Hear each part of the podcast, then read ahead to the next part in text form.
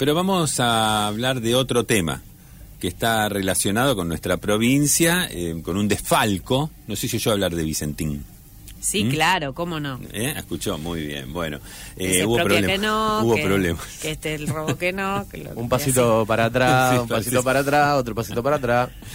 Muy bien, bueno, porque uno de los hechos más relevantes fue precisamente que eh, fue la detención del presidente del directorio de la aceitera Vicentín, Omar Adolfo Escarel. Ahora le, fijaron una fianza, así de 500 mil dólares, un vuelto para, para esta gente.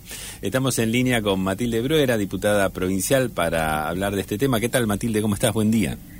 ¿Qué tal? ¿Qué tal? ¿Cómo te va? Muchas gracias por el llamado. Bien, no, la verdad que este es un tema que realmente nos interesa y te convocábamos precisamente porque tenés eh, información y opinión al respecto, ¿no? Este, me gustaría, bueno, que, nos comentes un poco qué te parece que fue todo, todo, todo esto que ha venido pasando en estos días. Bueno, claro que esto que esto que pasó en estos últimos días lo conozco por los medios de comunicación, no conozco no conozco de otra forma, ¿no?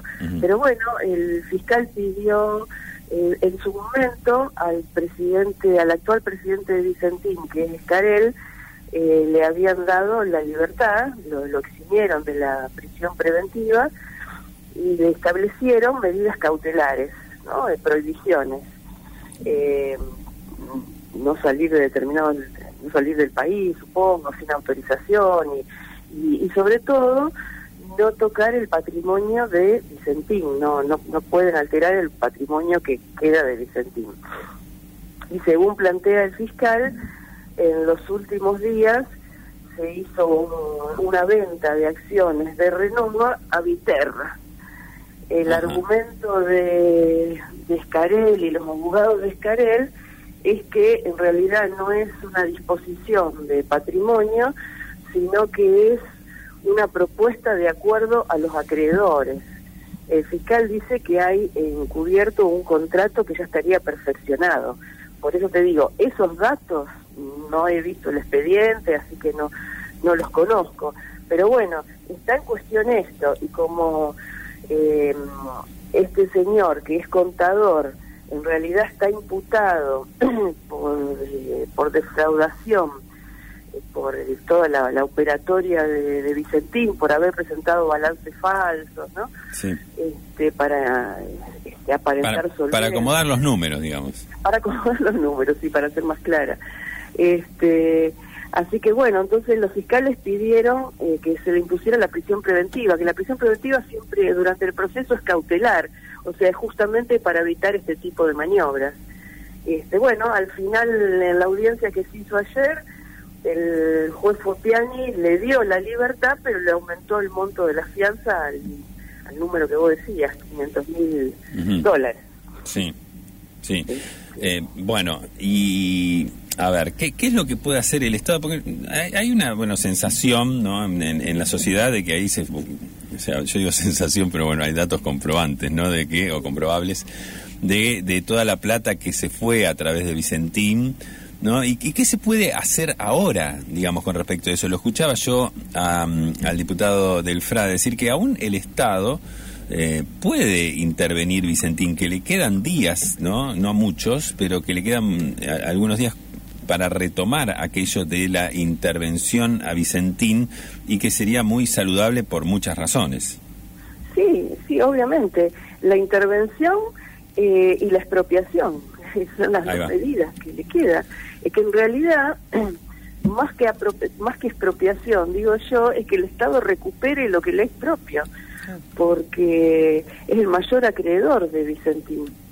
Así que el Estado debería tomar debería tiene la obligación en realidad de intervenir para preservar el propio patrimonio del Estado. No nos olvidemos que la maniobra de Vicentín fue recibir eh, una cantidad de préstamos cuando ya estaba declarándose en default casi simultáneamente, ¿no? Este, y el Banco Nación nunca se los cobró, eso fue en, la época del macrismo. Lleva tranquilo nomás, dice, me lo paga cuando podés. Claro, no, no, se lo dio, se lo dio sabiendo que eso iba a un default. Y, y lo, lo más terrible de esto es que, eh, como se advierte, eh, este, la maniobra de Vicentín es extranjerizar, o sea, eh, pasar todo a empresas extranjeras, o sea, sacar la plata del país, jugar la plata. Y extranjerizar, se va a extranjerizar todo lo que sea el, el comercio y venta de granos al exterior, porque eh, Vicentín fue la, es la mayor exportadora de granos del país. Con lo cual, con esta maniobra no solo fuga sus capitales, sino que la, la exportación de granos en nuestro país va a quedar en manos extranjeras. Sí, sí eso es lo más doloroso, ¿no?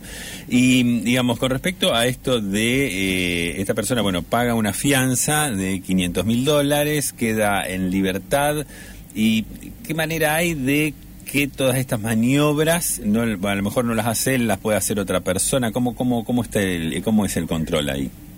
bueno, no, eh, se supone que hay un control del juez del concurso si es que controla, ¿no?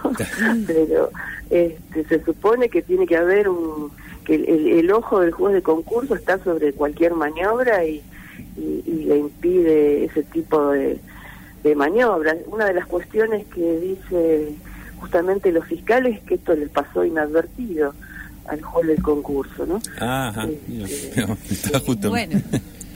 Estaba justo en otro tema. Dice, uy, se, me estaba, mirando partido. Estaba mirando para otro lado. Porque está, está planteado como un acuerdo de acreedores, aparentemente, y ahí se ha filtrado un contrato que, según dicen los fiscales, eh, reitero, para, para ser más precisa necesitaría leer los papeles, ver, el expediente. Y, desde el gobierno provincial, digamos, porque todo, bueno, nos quedamos esperando, ¿no? Eh, los que estábamos a favor, ¿no? De, de, de la intervención del Estado.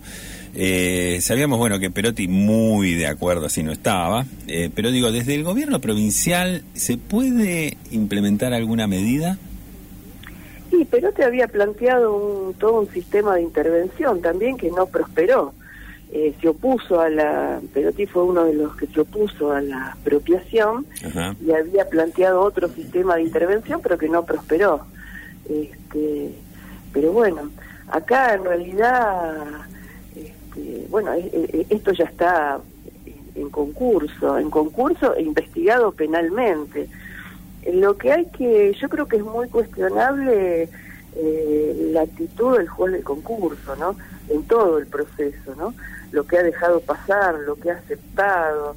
Eh, bueno, eso creo que es, es cuestionable. Eh, pero bueno, hay una comisión de la Cámara de Diputados que también está siguiendo los detalles, ¿no? Pero bueno, hay cosas que se ven que pasan inadvertidas, ¿no? Ajá. Y eh, nos queda esperar, por lo que nos decís. Nos queda esperar a ver. Nos queda esperar. Eh, ojalá el Estado Nacional tomara una actitud de intervención urgente y este, porque si no la empresa va al, quiebre y, se, se Quiebre, desguace y capitales extranjeros sería. Claro, sí, sí, sí, va a la desaparición y, y, en manos de, de, empresas extranjeras. que ya se están acomodando las servilletas, así como en el, claro, claro, y, tenedor y cuchillo. además, claro, y además las manos extranjeras lo van a comprar o se quedan con la empresa por chaucho y palito, porque a los acreedores no le van a pagar. Ahora, Matilde, ¿qué, eh, digamos, desde el momento en el cual eh, fue el primer intento de expropiación de Vicentín, que hubo, bueno, esta eh, pueblada en Avellaneda, salió el intendente Dionisio Escarpín, que era senador, a poner la cara, digo, desde ahí, desde ahí hasta acá, bueno, cambió el panorama, ¿no? digo, hoy, hoy una, un avance en ese sentido quizás no, no tenga el mismo costo político que tuvo en aquel momento la movida. ¿Por qué, te, ¿por qué crees que el gobierno nacional no, no avanza? Hoy que el camino está un poco más allanado, que se comprobó que digamos que hay una presunción de delito muy fuerte, se, digamos, el, nombre Vicentín ya no significa lo que significaba en aquel momento. Y bueno, la verdad es que por qué no lo hace desconozco, pero creo que debería hacerlo, porque es, es obligación recuperar los activos del, del propio Estado. Eh, reitero, es el mayor, además de que hay una cantidad de acreedores. Acá se ha estafado a mucha gente. Además de los trabajadores que van a quedar sin trabajo si esto sigue desguazándose, eh, hay una cantidad de acreedores muy grandes y de, mucho capital. Pero además el principal acreedor es el Estado. Con lo cual es increíble que el Estado no tome una medida de expropiación y de preservación seria de, del patrimonio, de su propio patrimonio, que es lo que tiene que recuperar. Vicentín, en parte, ella del Estado, porque ya el Estado eh, es el principal acreedor. Y eh, una pregunta técnica, eh, ¿cómo se fija el monto de una fianza? Y el monto de una fianza se estima por la gravedad de la violación, de la, por el riesgo, el riesgo de la medida cautelar y, el patrimonio que tiene una persona también. Que se supone que tiene esa persona, ¿no? Es decir, yo soy un empleado... Este... Lo que se estima, o sea, a nadie se le puede poner una, una fianza que no pueda pagar. Ah, ahí está. Porque eso sería negarle la libertad. Entonces mm. se estima por la gravedad de los hechos y porque la persona tiene un patrimonio disponible importante. Entonces, bueno, digamos, a, una persona que es insolvente no le van a poner una fianza de 500 mil dólares, este, porque sería negarle la libertad.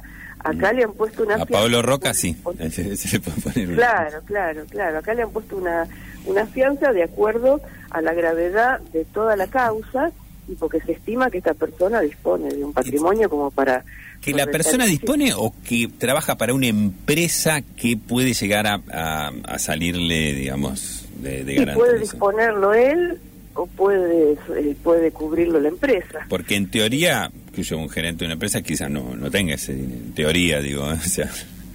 Claro. Me parece que en este caso es distinto, pero bueno. Está, Matilde, eh, te agradecemos mucho el contacto, te enviamos un abrazo fuerte.